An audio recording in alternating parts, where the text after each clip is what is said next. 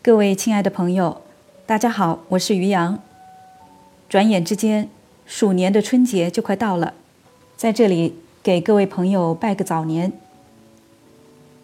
去年年底呢，我们已经一起读完了克尔凯郭尔《非此即彼》当中的那些直接的爱欲的阶段和那音乐性的。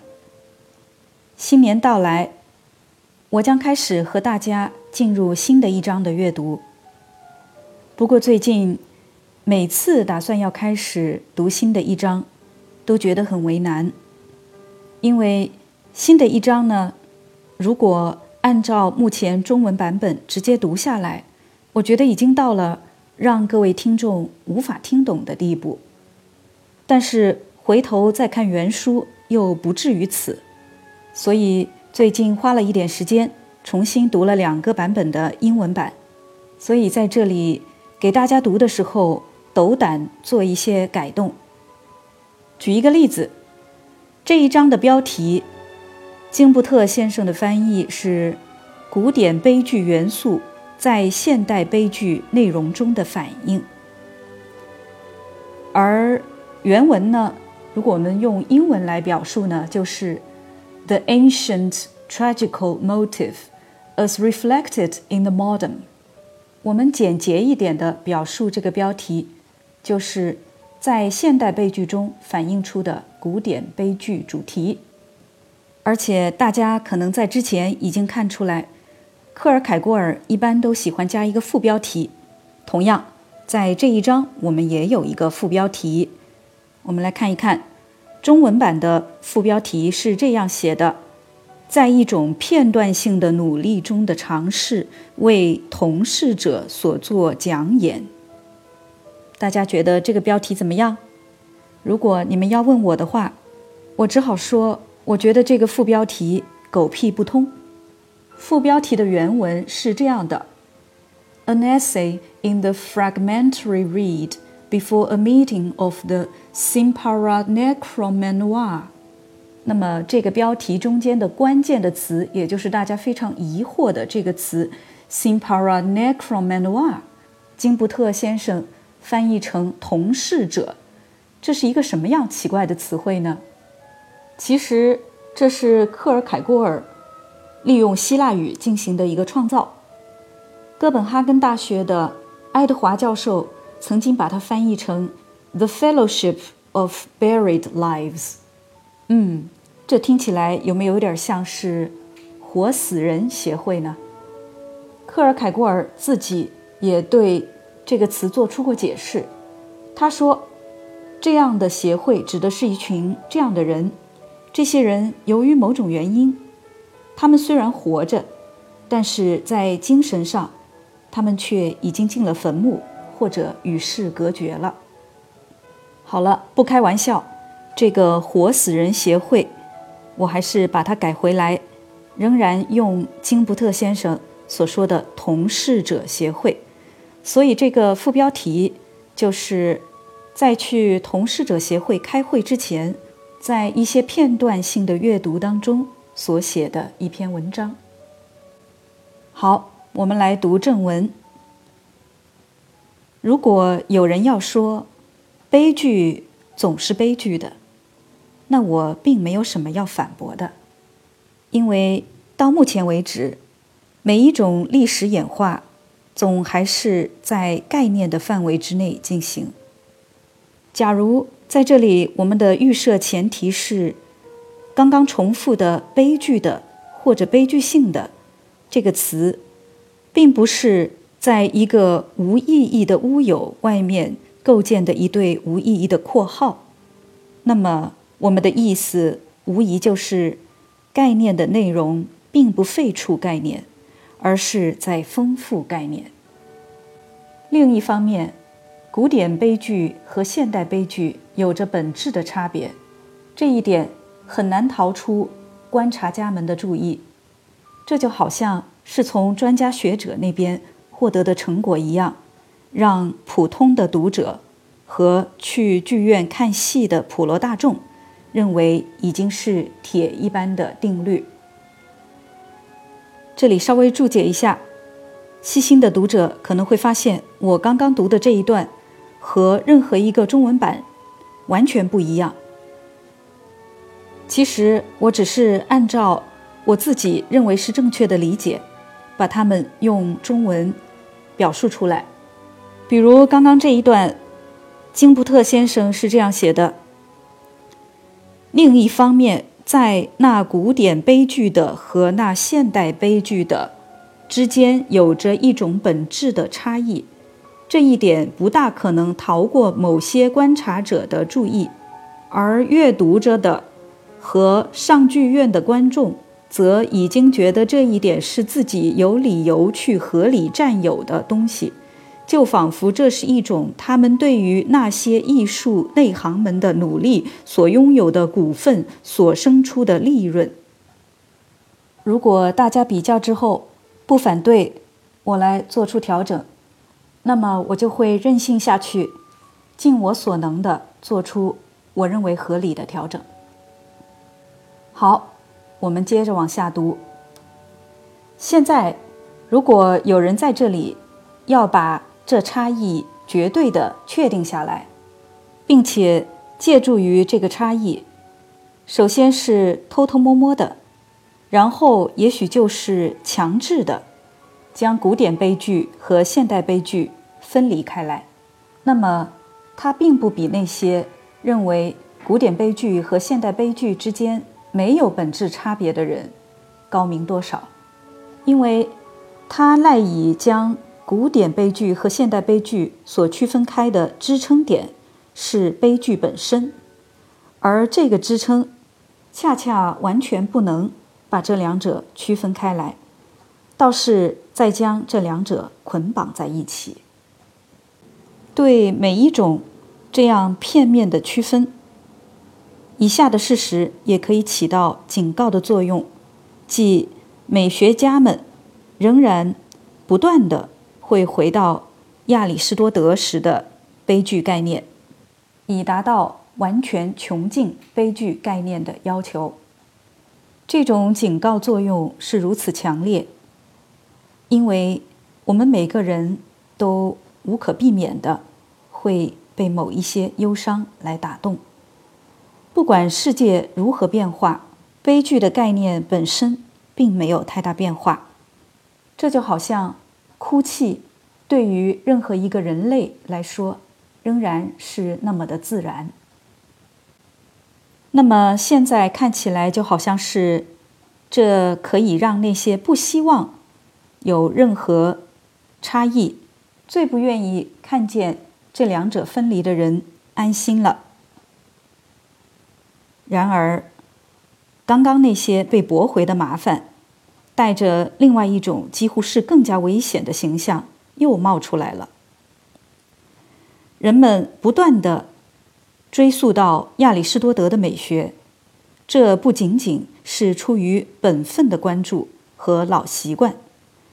任何一个人，只要他对更新进的美学有所知，并且由此确信我们是多么精确地关联着那些由亚里士多德提出的对这更新进的美学仍然继续有效的主要要点，都会承认这一点。然而，一旦我们进一步深究这些问题，那么麻烦马上就显现出来了。定性经常是非常广泛的，我们完全有可能在某一种意义上同意亚里士多德，同时又在另外一种意义上完全不同意他。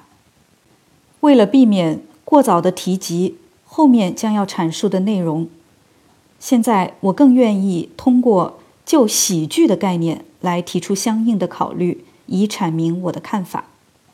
如果一个古典美学家已经说过，喜剧所预设的前提条件是人物性格和处境，而他所要唤醒的是人们的笑，那么人们无疑就能够一而再、再而三地回到这一点上。可是，一旦人们考虑到，那能够使一个人发笑的东西可以有多大的不同？人们马上就会确认这一要求有着怎样巨大的空间范围。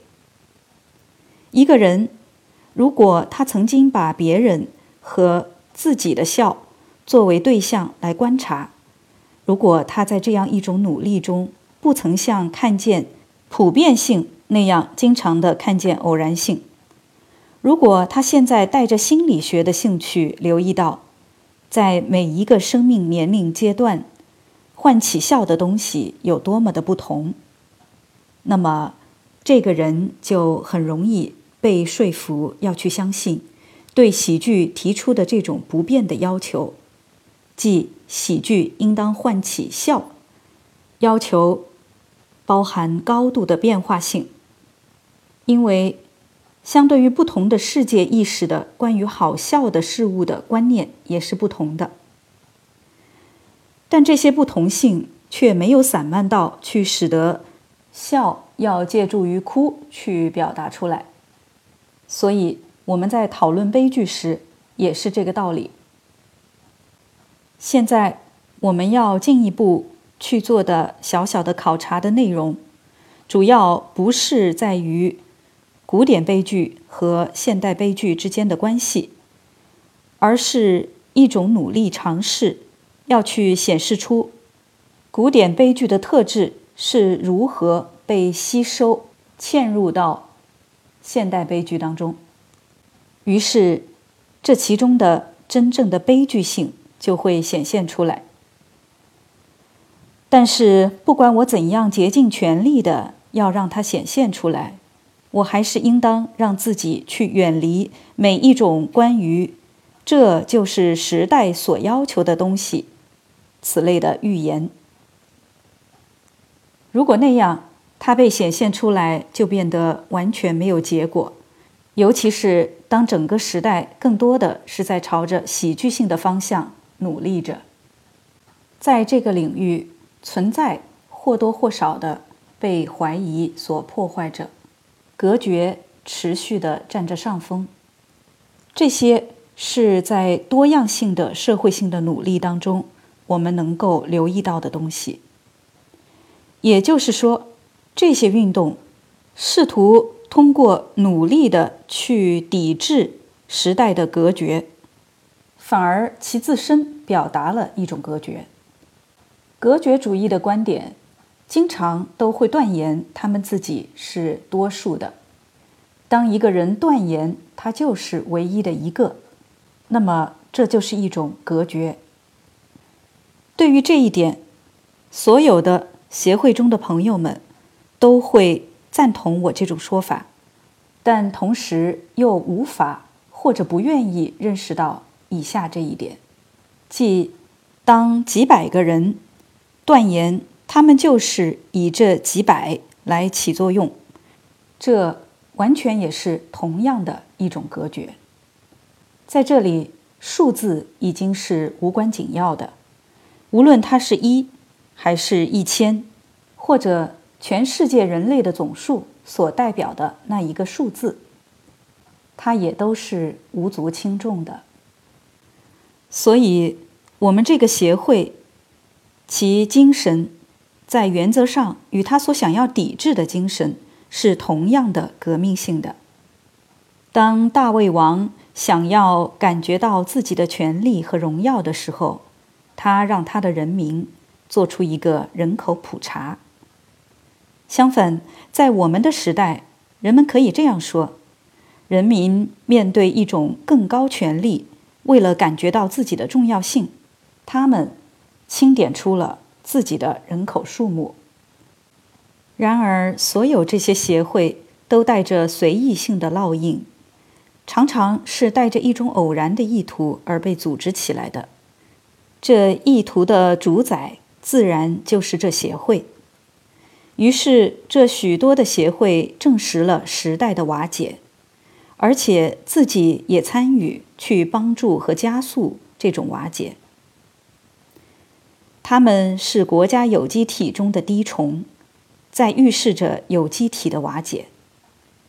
当赫泰利亚们开始在希腊变得普遍时，难道国家不是正开始分崩离析着吗？难道我们的时代与那个时代不是有着一种显著的相似性吗？甚至阿里斯特芬都无法将这时代表现得比他的现实本身更可笑。注解一下，阿里斯特芬是古希腊的喜剧作家。好，我们接着读。从政治的角度看，那无形的在精神上将国家聚合在一起的纽带，难道不是分散开了吗？在宗教中，那强调着无形的东西的权利，不是被削弱和消灭了吗？政治家和教士们。不是都有着这样的共性吗？他们就像古代占卜师那样，相望时不可能不面带着微笑。无疑，我们的时代远胜过那时的希腊的时代，具备一个特征，它就是我们的时代更为忧郁，并且因此也就更深的绝望。于是，我们的时代忧郁的足以去知道，有一种叫做责任的东西存在着，并且这有着非常重要的意义。